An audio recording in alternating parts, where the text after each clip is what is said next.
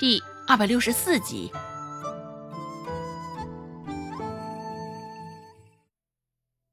顾寒生的动作如同行云流水一般，现在右脚压着男人的脑袋，因为是顾寒生做的动作，顶着那张好看的皮囊，也没有觉得这个动作有多粗鲁。顾寒生弯下腰，轻轻的拍了拍鞋面上的灰尘，甚是惋惜的说道：“哎，又脏了。”这话说的也是相当有灵性。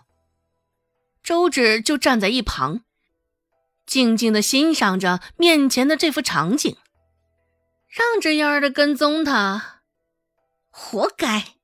我算名字，只让老子起来，从我起来，我把你揍了人狗都碎！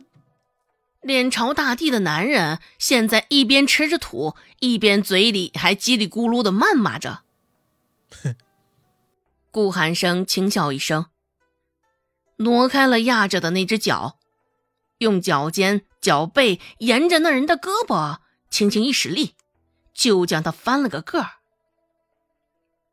正面朝上，那人脸上的那道红色肉疤明晃晃的，甚是明显，也是一眼就看着了。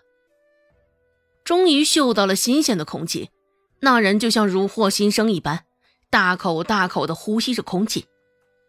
刚刚脑袋被碾在地上，不少稀松干燥的泥土顺着他的挣扎进入了鼻腔。现在这般一用力的呼吸，当即吸了进去。那人脸色也是青红交加，咳咳呛呛个不停。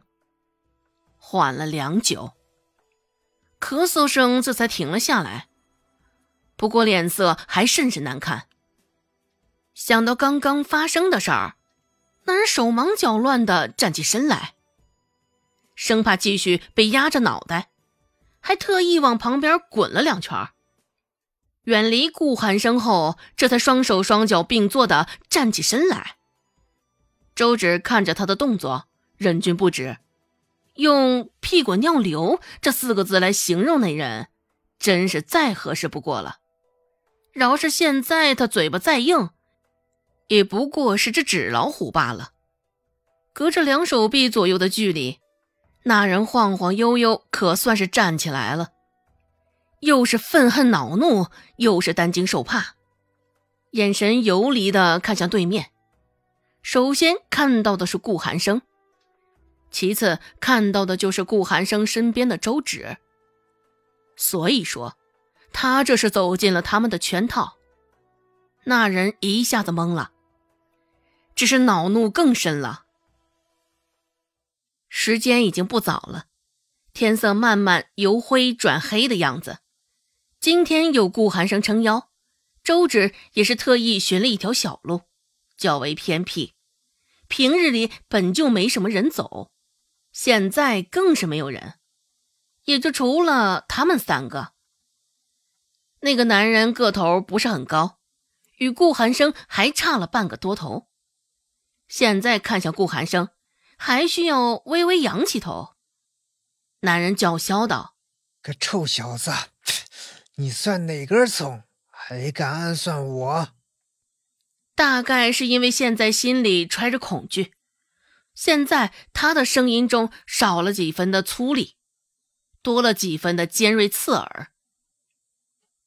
顾寒生居高临下的看着他，眼神冷冽。说道：“既然在这碰面了，那账是不是也该清算清算了？”张大海，合着顾寒生认识这个人呢？周芷一脸鄙夷的看向那个叫张大海的，光是顾寒生的一个眼神、一句话，就将他威慑的如此。听顾寒生的话。这张大海应该也是在外头做尽了坏事的那种。周芷忍不住说道：“原来你这家伙还是惯犯呢。”虽不懂什么叫惯犯，只是张大海心里也晓得，这断然不是什么好话。张大海瞪了周芷一眼，又诚惶诚恐的看着顾寒生，开口说道：“哎，这个顾顾。”顾大爷，饶过我这一回吧。顾寒生伸出食指，放在唇间比划了一下。嘘！一看顾寒生这般，张大海的心里又是急。这也是张大海第一次瞧见顾寒生的庐山真面目，竟然不知他长得这般俊美。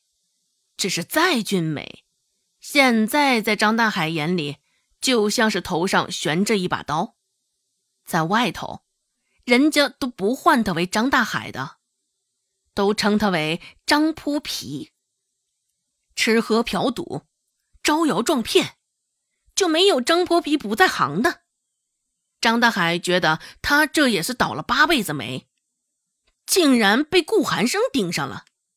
上回在赌坊出老千，才赢了不过五六两银子，就听到顾寒生来了。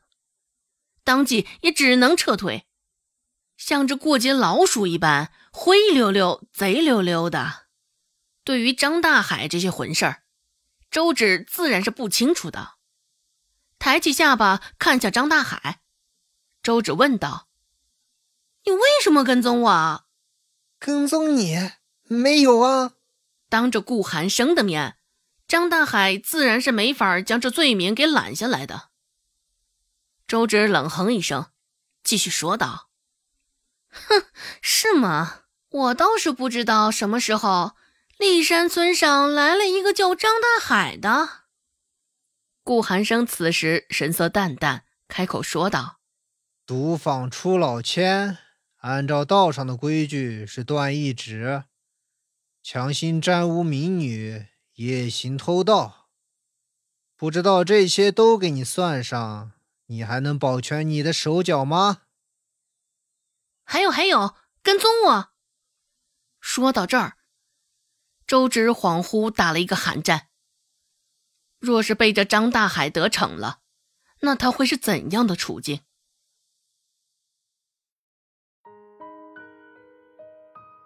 本集播讲完毕，感谢您的收听。感兴趣，别忘了加个关注，我。在下集等你哦。